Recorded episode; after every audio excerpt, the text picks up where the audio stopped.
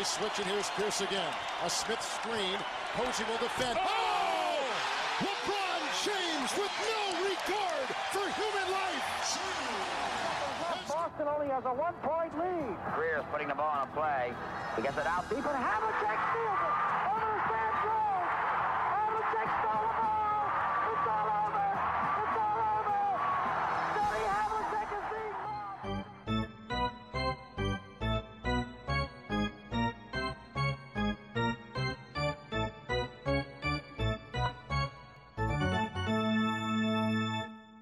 Quedas. Olá, tudo bem? Tudo bem? Neste.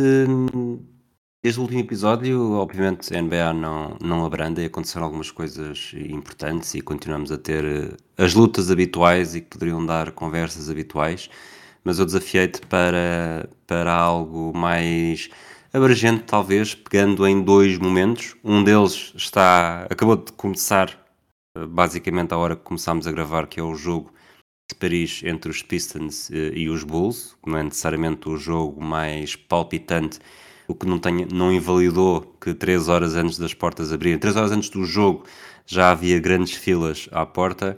Outro, ainda na semana passada, foi bateu-se o recorde de assistência da NBA no Alamodome, mais uma vez, um jogo que por si só não chamaria muito, muita gente, um jogo dos Spurs, eh, nesta época sobretudo, mas que 68.323 pessoas uh, quiseram fazer questão de, de, marcar presença neste jogo contra os Warriors, num jogo que, que, que marcava, faz parte das celebrações do 50 aniversário. Pergunta muito rápida a abrir, uh, que junta estas duas coisas. Achas que a NBA está a, a palpar terreno de alguma forma para ver até onde é que consegue chegar?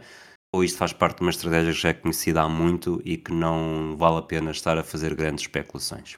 Eu acho que a NBA tem alguma noção de que logisticamente seria quase impossível expandir para muito mais longe que México.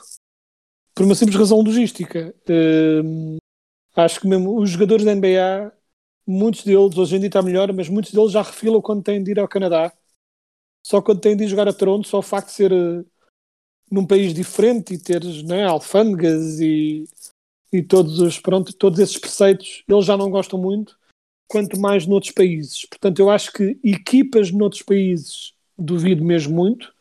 Mais jogos noutros países, acho que isso só vai continuar a acontecer cada vez mais, principalmente considerando a crescente popularidade não só da NBA no mundo, mas também de jogadores europeus na NBA, ou seja, jogadores de outros países uh, estão cada vez mais a ter sucesso na NBA, portanto eu acho que eles vão continuar a fazer isto cada vez mais e cada vez mais. Expandir para fora de para mais longe do Canadá ou México, isso duvido muito.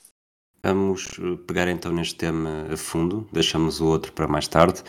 Um, e vês alguma forma de de poder aparecer uma nova competição ou no limite haver uma vaga para, para equipas europeias, imagina, nos playoffs? Uma espécie de, de play-in de apuramento para os playoffs que inclua o campeão da Euroleague, por assim dizer. Sendo que eu não acho desinteressante, eu acho que mais depressa tinhas. Mais depressa conseguias convencer, e mesmo assim uh, acho pouco provável, mas mais depressa conseguias fazer uma espécie de uh, taça intercontinental. Né? Percebes? Uma, uma competição mundial de clubes em que envolvesses equipas da NBA e da Europa também. E eventualmente de outras ligas, se fosse o caso. Por exemplo, tipo, escolhias os vencedores de X ligas e todos jogavam para uma taça para decidir qual é que era verdadeiramente a melhor equipa do mundo eu acho que mesmo assim, equipas da NBA é possível que não queiram fazer isso ou querendo que não se interessem muito sobre se ganham ou não. Ou seja, o interesse pode não ser incrível, mas isso acho possível. Equipas europeias a entrarem de repente nos playoffs ia dar muita confusão, até porque uh, as equipas da NBA iam refilar que eles não tiveram o mesmo processo para chegar. Ou seja, para que, isso comece... para que houvesse sequer a remota discussão de uma equipa europeia jogar na NBA, as equipas europeias, de jogar nos playoffs da NBA, as equipas europeias teriam de passar a jogar num, com um calendário semelhante, que não acontece, né? Tipo, jogam um bom bocado menos jogos e as maioria das equipas NBA iam considerar, não totalmente sem razão, injusto. Atenção que eu, não te estou a fazer contraditório, porque até agora estou a concordar com tudo o que tu dizes, ahm, mas vou continuar a fazer perguntas exatamente para perceber se há alguma coisa que nós podemos discordar. E se foram as equipas que não se apuram para. Achei bastante interessante a história do, do- da Intercontinental com mais equipas. Eh, acho que o problema Isso vai ser exatamente o mesmo. Acho É. que a NBA, a própria, a própria estrutura, a organização, a forma como está construída, nem sequer tem interesse, um interesse por aí além de expandir essas fronteiras, porque já está no, já está no limite. Acho que não, não vai dar mais dinheiro estarem a jogar contra equipas de Israel, da Turquia, ou seja, onde É, for, a Espanha. E, e, há, e há outra questão também que é eh, por estranho, porque uma coisa é uma competição mundial em que elas existem e os Estados Unidos querem ganhar essas coisas todas. Mas se faz uma taça e depois há, entram egos, é um bocadinho como o problema, uma analogia parva, talvez, mas é um bocadinho como o problema de cada vez menos tens, cada vez menos tens estrelas a, com- a competir no concurso de afundantes. Sim, exato. Porque as estrelas não têm nada a ganhar e têm tudo a perder. Se uma estrela, se o Jamorant decide participar e leva na boca do Mac McClung, eh, só fica, só se arrisca a ser gozado na internet e se ganhar, ah, whatever.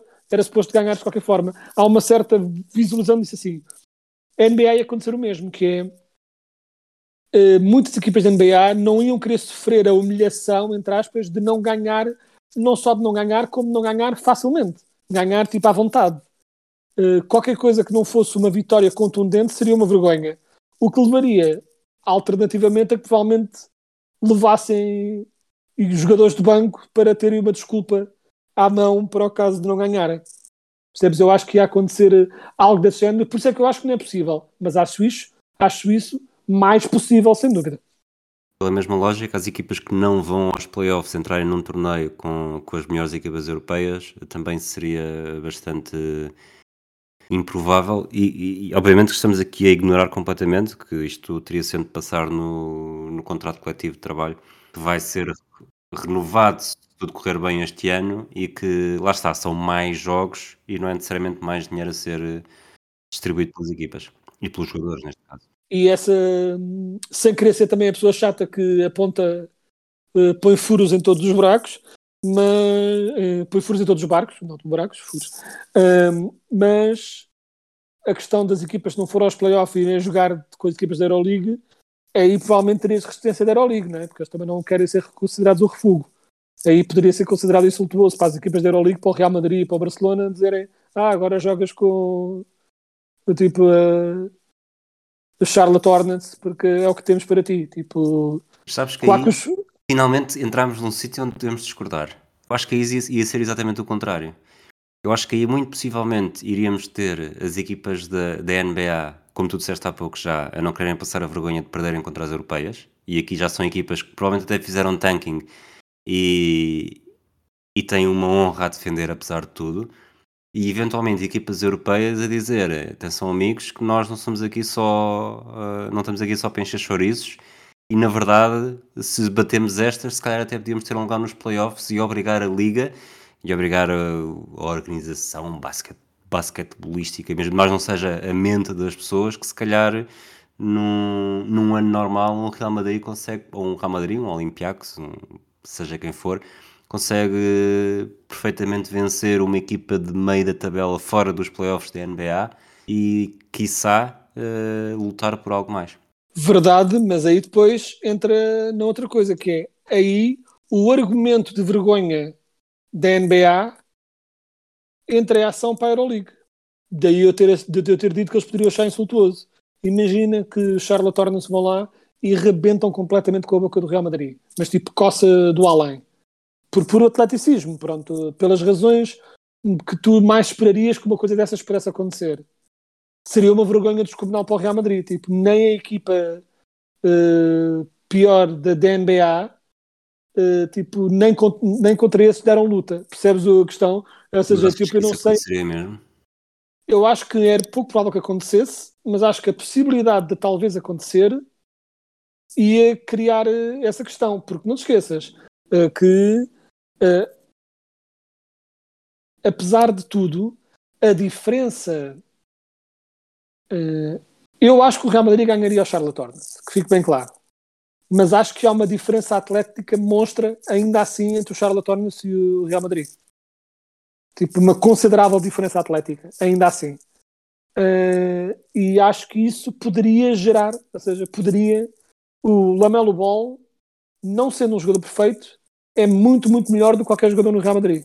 Bastante melhor. Eh, ou seja, tipo, ainda assim haveria um potencial desnível. A grande vantagem do Real Madrid seria, obviamente, continuidade, experiência, eh, jogo de equipa, que é, aliás, também o que torna muitas das outras seleções mundiais tão competitivas nas competições internacionais, apesar de, a nível de talento puro, provavelmente, pronto, estarem uns bons furos abaixo, mas jogam tão em conjunto e tão bem como equipa que se superam, e também porque as regras são diferentes. Essa seria outra questão também, claro que se obrigasse os. este- não sei porque é que, pronto, fi- ficámos fixos no exemplo do Charlotte Hornets, mas eh, es- especificamente o Charlotte Hornets iriam sofrer muito com defesas de zona, tipo falta de goaltending no garrafão, eh, todo o tipo de regras europeias que iriam lixar especialmente uma equipa como o Charlotte Hornets. né? Por exemplo, uma equipa como os, sei lá, os Grizzlies ou os Raptors sofreriam menos com essa mudança de regras. Eh, portanto, pronto, ou seja, tudo dependeria também dos moldes em que a coisa aconteceria. Porque Então- enquanto nas, enquanto nas competições internacionais as, equipa- as equipas americanas têm mais a cacetar as regras da FIBA e ponto, numa competição de clubes seria interessante ver quem é que cedia a nível de regras, por exemplo. Sugestão. Temos aqui um torneio FIBA, portanto será na Europa. E olhando para as classificações neste momento, portanto, isto vai ser uma viagem na maionese este episódio. Acompanha-me. Uh, chegamos a abril e temos 10 equipas a lutar pel- pelos playoffs. 6 têm o playoff garantido, as outras 4 lutam por outras duas vagas. Portanto, há 5 que fazem os 82 jogos e, e acabam. Portanto, neste momento no Oeste teríamos Raptors, Wizards, Magic, Hornets e Pistons. No Oeste, Blazers, Suns, Lakers, Spurs e Rockets. Euroleague são 18 equipas. Neste momento, 8 estão a seguir para os playoffs. Real Madrid, Olympiacos, Fenerbahçe, Barcelona, Mónaco, Bascónia, Zalgiris e Anadolu. Portanto, 8. Juntávamos aqui talvez mais duas. O Maccabi Pletica e o Estrela Vermelha. E tínhamos, ah, imagina, um- uma Copa Intercontinental, como tu disseste, em Madrid, em Madrid, desculpa, em Espanha, uma, uma em Madrid outra em Barcelona. Tínhamos as equipas do Oeste para um lado, as equipas do Oeste para o outro, e cabeças de série nesta Euroliga, portanto, Real Madrid para um lado, Olympiacos para o outro, portanto, os impares para um lado, os pares para o outro. E em modo torneio, obviamente que isto aqui depois já não vai dar porque são 18 equipas, são, estamos a pôr 20 equipas, portanto, provavelmente baixaríamos para 16 e ficavam só as últimas 4 da NBA e tínhamos um um mata-mata até haver um campeão. Portanto, no máximo fazia- as equipas faziam 4 jogos e tínhamos aqui um mini torneio eh, com 16 equipas, 8 da NBA, 8 da Europa, em que tudo poderia acontecer e que tenho a certeza que iria gerar buzz, dinheiro, eh, transmissões televisivas. Acho que 4 jogos, não havendo esse, esse fator de viagens extra, não seria por aí além e provavelmente seria interessante. O que é que achas?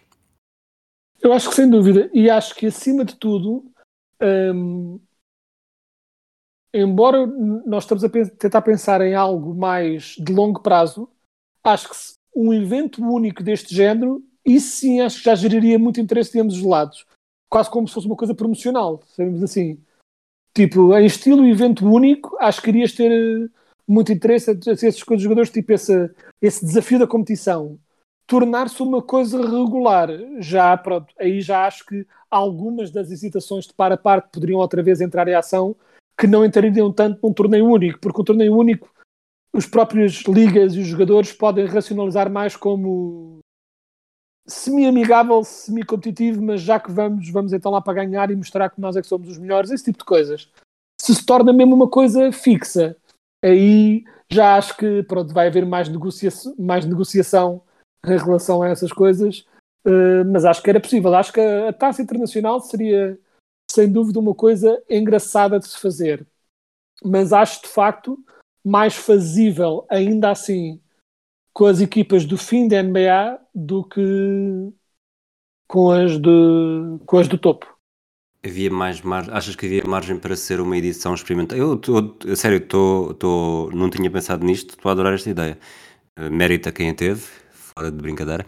Uh, provavelmente já terá existido, não, tô, não sei, mas, uh, mas acredito. Sim, eu, eu tive esta ideia sem recorrer a outras fontes, mas é perfeitamente possível que esta ideia já tenha sido atirada para o ar em inúmeras, não só conversas de pessoas como nós, mas mesmo oficialmente. Não acho perfeitamente possível que isto já tenha sido pensado e que até já haja um artigo ou outro uh, a documentar essas conversas. Portanto, eu não, não tenho ideia disso. Portanto, na minha cabeça é original. É um bocadinho como quando eu escrevi um livro inteiro em tempos, uma história de crime, um, que tinha escrito em mais novo e que tinha lançado para um concurso, que não ganhei, e um dia pensei refazer aquilo, escrever melhor e tentar tornar aquilo um livro mais completo, uma coisa melhor. E depois descobri, vi um filme baseado numa história de Stephen King, que curiosamente é o meu uh, escritor favorito. E quando chego ao final do filme, uh, eu lembro que quando tinha escrito a minha história, o twist era a única coisa que se aproveitava. Eu tinha uma ideia gira para um twist final. E eu ia refazer tudo o resto, refazer a história toda, escrever aquilo melhor, construir melhores personagens, mas o twist estava bom. E pronto, e descobri que hum, esse filme baseado numa história de Stephen King tinha exatamente o mesmo twist uh, num livro que tinha sido escrito três ou quatro anos antes de eu ter escrito a minha, uh, mas sei eu saber, um livro que eu não tinha lido. Portanto, eu inconscientemente copiei um twist uh, de um livro que não tinha lido. portanto, neste caso, se fiz o mesmo com o torneio, peço imensa desculpa. Mas não achas que há margem para ser um sucesso tão grande e mesmo que não se torne anual, possa, possa começar a haver negociações para, até porque, repara, tínhamos aqui. Eu acho que a Euroleague não precisa, não precisa de NBA para nada. Acho que até há jogadores que, e já vimos isso, grandes estrelas como o Teodosic, por exemplo, que, uhum. que adoram a Euroleague e não, não entram, não encaixam necessariamente bem na, na NBA. Obviamente que o oposto também, também acontece. Mas poderíamos estar aqui até a criar algumas rivalidades. Imagina que os que os teus Magic começam a perder com o Real Madrid e até mesmo a nível de jogadores começa a haver ali um exagerado, um Bird Magic que acaba por dar uh, emoção e os próprios Magic se calhar não querem ficar fora dos playoffs porque depois já sabem que têm de apanhar as equipas europeias no final da época. Sim, era possível. Eu acho que eu acho que era o tipo de coisa que podias sugerir como começar com uma questão do evento único, para ver como pega um pouco como quando eles fizeram. Isto seria de uma dimensão maior, claro, com mais importância, mas um pouco quando eles fizeram para revitalizar o concurso das skills, fizeram aquele ano em que meteram os bigs. E Sim. depois os bigs ganharam aquilo e levaram aquilo, os bigs levaram aquilo super competitivamente e quando ganharam ficaram bem contentes e festejaram imenso por terem ganho.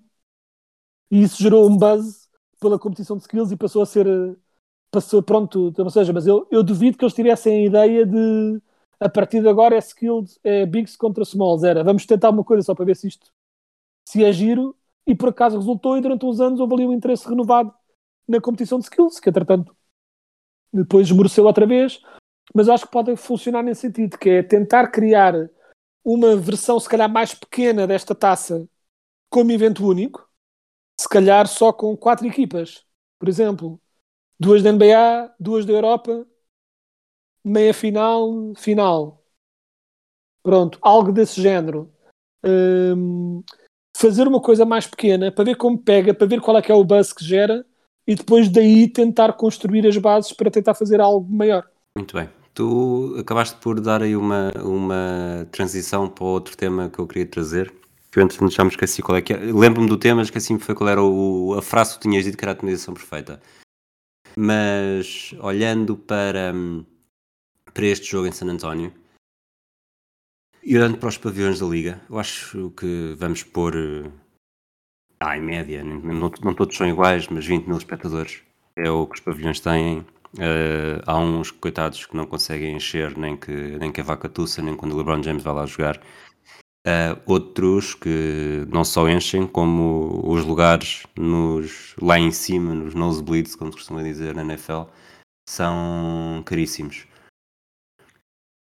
achas que a NBA tem um teto de podia aumentar o seu teto de, de, de espectadores? Ou seja, obviamente que não se, tudo isto é muito complexo, portanto estamos aqui a falar mais uma vez de apenas coisas de, de, de fantasia, mas se agora todos os, os pavilhões tivessem 25 mil, se tivessem 30 mil, 35 mil, a partir de que momento é que achas que, que o produto da NBA começava a ser prejudicado por estar em embalagens demasiado grandes para o conteúdo que tinha? Porque é óbvio que, que este jogo dos Spurs teve, bateu recorde e teve mais de 60 mil pessoas, mas com 14 vitórias e 31 derrotas, uh, um registro de 9 vitórias e 16 derrotas nos 25 jogos em casa, obviamente que não iria acontecer sempre se jogassem sempre nestas condições.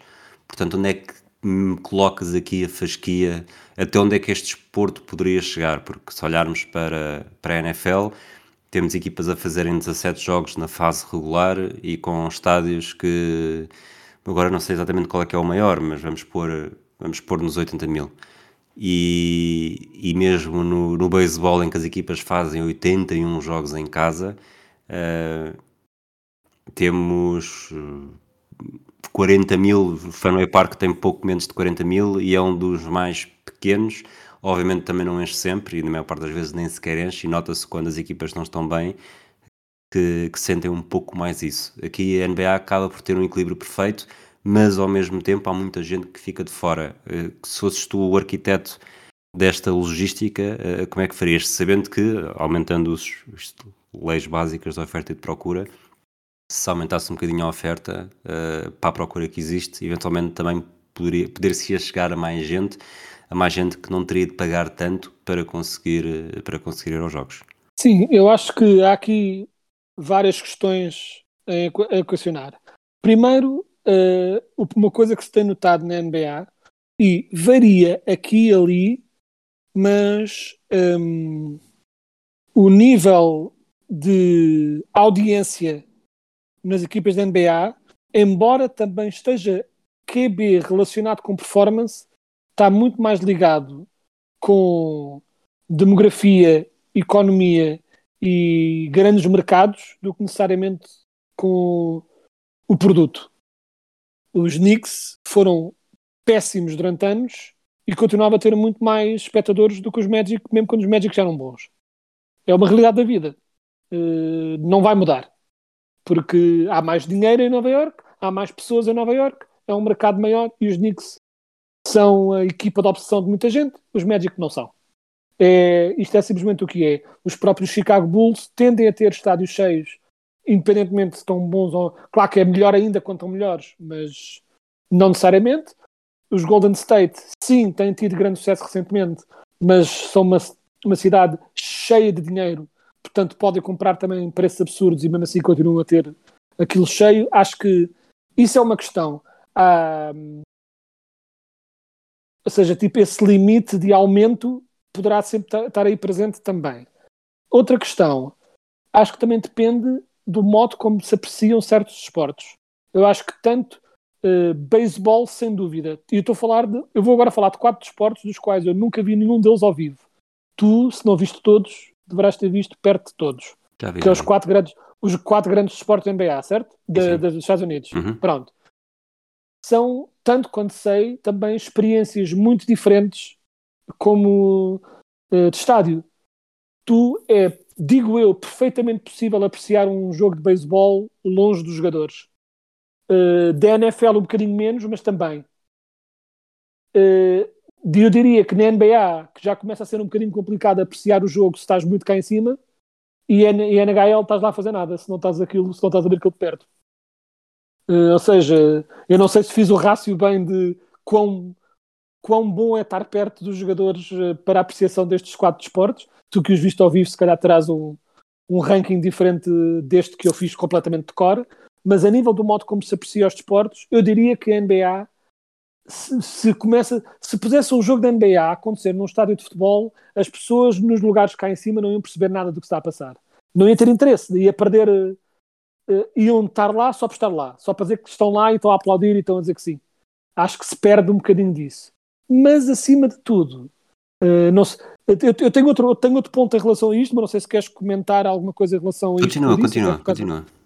Pronto, o meu último ponto também, e aí é uma questão específica da NBA, eu acho que a nível de fontes de rendimento, acho que aumentar ou diminuir eh, os lugares eh, de pronto, de, dos lugares dos, dos estádios e aumentar os estádios e haver mais ou menos lugares para ver, acho que na NBA não vai fazer uma enorme diferença, até porque para mim o que distingue, o que complica a NBA a nível de fonte de rendimento mas que a torna também, provavelmente, dos quatro esportes, aquele que tem o maior potencial de crescimento, é que a NBA é, dos quatro, provavelmente o desporto mais moderno. Aquele que mais jovens conseguem facilmente gostar. A NFL continua a ser completamente insuperada só por uma questão de institucional. Há uma espécie de apreciação institucional do desporto que simplesmente faz com que domine. Mas a nível de pessoas que não foram convencidos pelos pais a apreciar um desporto, a NBA é aquele que é mais fácil de entrar.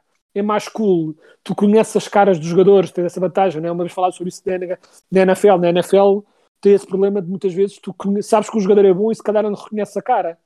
Uh, não é por causa das máscaras. Na NBA tens essa relação muito próxima. A NBA é muito moderna, está muito presente nas redes sociais e isso, infelizmente, também torna, faz com que há imensos fãs, grandes fãs da NBA, fãs obcecados da NBA, que compram milhões de coisas da NBA e que não só nunca viram um jogo ao vivo, como provavelmente não têm o menor interesse. A experiência online é o que eles, é o que eles precisam. Muitas vezes nem sequer veem jogos inteiros. Uh, consomem NBA em highlights e, e TikToks e esse tipo de coisas. É um admirável mundo novo. Portanto, nem sequer sei se é do interesse da NBA uma espécie de investimento logístico para ter. Acho que no caso do jogo dos Spurs resultou porque era uma ocasião especial. Acho que se, acho que for para playoffs, por exemplo, como já aconteceu no passado, ou para jogos All-Star, eu acho que jogos All-Star talvez, para playoffs acho que iam começar a haver algumas humilhações talvez. E não te esqueças de outra coisa também que é, não vais construir um estádio maior neste caso nunca seria construir, não é? Seria, seria aproveitar infraestruturas que existem. Pois, mas, é- mas por exemplo, no All-Star Game, sem dúvida. Num jogo da época regular, sem dúvida. Agora, nos playoffs, as equipas querem o conforto do que conhecem. Querem. Até mesmo a equipa de casa, duvido que quisesse estar a fazer grandes avarias a nível de onde é que jogamos. Porque há um conforto, há um conhecer do espaço, há, né, tipo, há uma superstição até eh, de jogadores que jogam em casa e fazem a coisa de certa forma naquele certo sítio, naquela, ou seja, hum, para ocasiões especiais, por exemplo, eh, talvez, por exemplo, talvez fosse engraçado uma coisa de eh, um jogo sete da final ser em estádio neutro num sítio enorme. Isso talvez fosse engraçado. Eh, as, as equipas não queriam aceitar porque a equipa que tem vantagem nunca vai, nunca vai querer perdê-la. Mas pronto, isso é um grande talvez. Agora, nos playoffs, de repente, jogar em estádios maiores, não acho que as equipas fossem querer e acho que sim, com algumas iria gerar mais rendimentos, mas vou ser sincero, há certas equipas que mesmo chegando aos playoffs, mesmo com o interesse todo dos playoffs, se de repente tivessem um estádio com o dobro do tamanho, teriam dificuldades em enchê-lo. Então, estamos aqui a chegar à conclusão que alargamento geográfico é muito limitado, alargamento de lotação é muito limitado, apesar de bastante menos do que, do que o geográfico, por todos os motivos que já dissemos. Portanto, o único alargamento que poderemos ter para a frente será mesmo o de, de equipas da NBA e equipas da NBA dentro daquelas fronteiras bem definidas. Sim, eh, e infelizmente, por, falando, voltando às questões logísticas, eh, aquilo que eu acharia que seria uma equipa, pronto, uma equipa, uma cidade super interessante para se ter uma equipa, hum, em que, falando especificamente da cidade, seria uma cidade em que uma grande quantidade de jogadores provavelmente ad- adoraria viver, eh, só que tem o problema de, embora seja Estados Unidos, é mais longe até do que se calhar algumas cidades na Europa, que é o Havaí. Honolulu para mim seria uma cidade interessantíssima para se ter uma equipa da NBA e viver no Havaí deveria ser incrível eh, para muitos, só que eu teria de rever, mas eh, a viagem, a distância de viagem é tipo, se não é semelhante à Europa, é, eh, anda, anda lá perto disso. Portanto, não seria. Teríamos os Honolulu Volcanoes. Eh, eu, quando em tempos fiz um exercício de construir, até até lembro que na altura isto foi por causa dos. Era os. Não sei se conheces, o- pronto, o podcast, acho conhecer, os No Dunks. Sim. Uh, e eles fazem uma coisa de vez em quando que é os drafts. De, escolhem cinco coisas, pronto, fazem assim uns drafts temáticos. E uma vez era construir um franchise. E eles e tinhas de escolher uma cidade, escolher um, um pronto, uma, uma, pronto, um nome, esse tipo de coisas. E no nome, por alguma razão, lá por razões das regras deles, tu tinhas de fazer hum, escolhendo o esquema de cores e nome uh, de uma equipa que já existisse noutro desporto americano. E eu, nesse sentido, criei os Honolulu Sharks. Olha. Com as mesmas cores, Sharks, pronto, com as cores dos eh, Sharks da NHL, eh, que por cima são as cores que eu mais gosto, que é azul e preto, eh, tipo, que são as cores de todas as equipas que eu sou fã. E pronto, mas acho que Honolulu Sharks seria a minha. E acho que é um bom nome, é um nome forte para uma equipa. Resultaria. Não sei se. Por acaso não tenho ideia. Há repetição de nomes de desporto para desporto?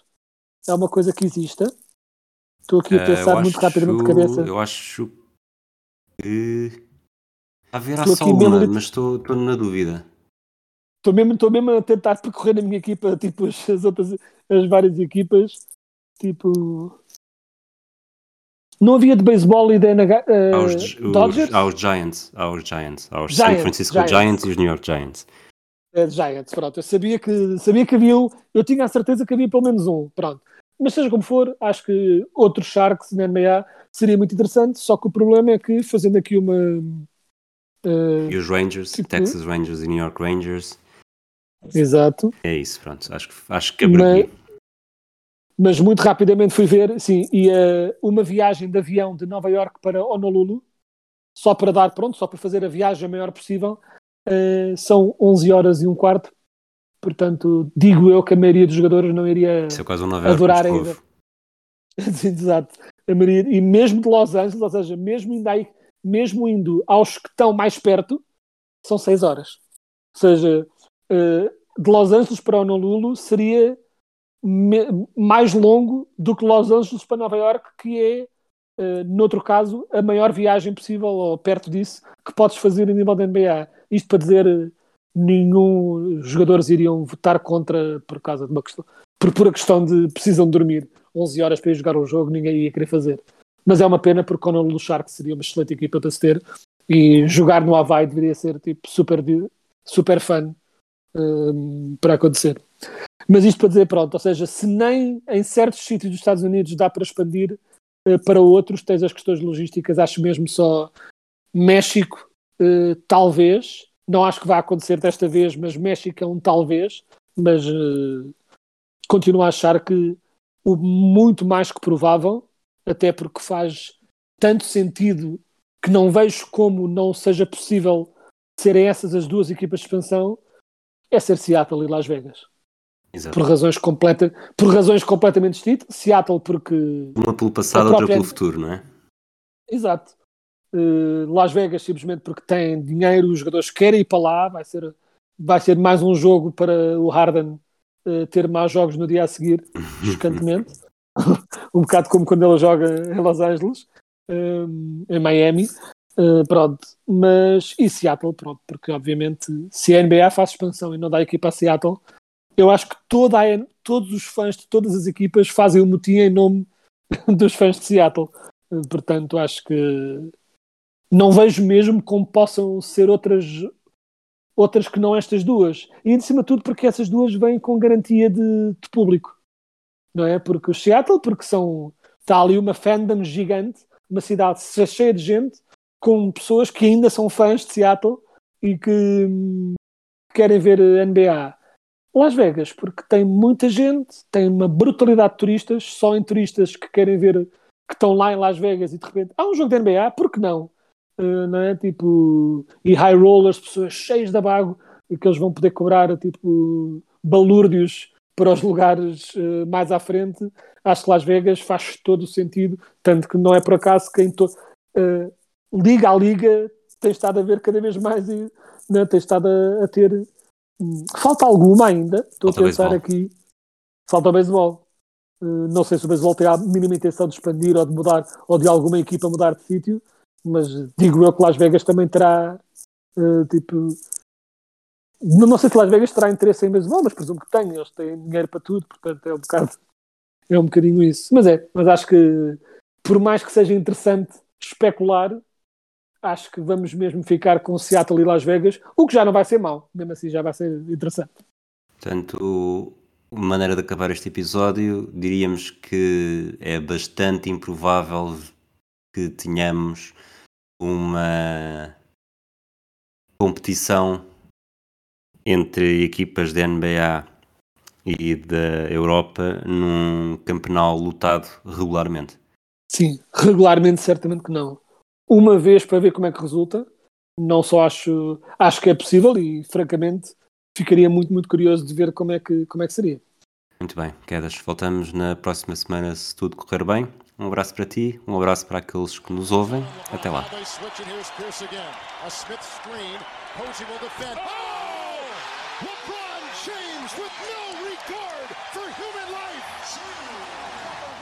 Boston only has a one-point lead. Greer's putting the ball on a play. He gets it out deep and Havlicek steals it.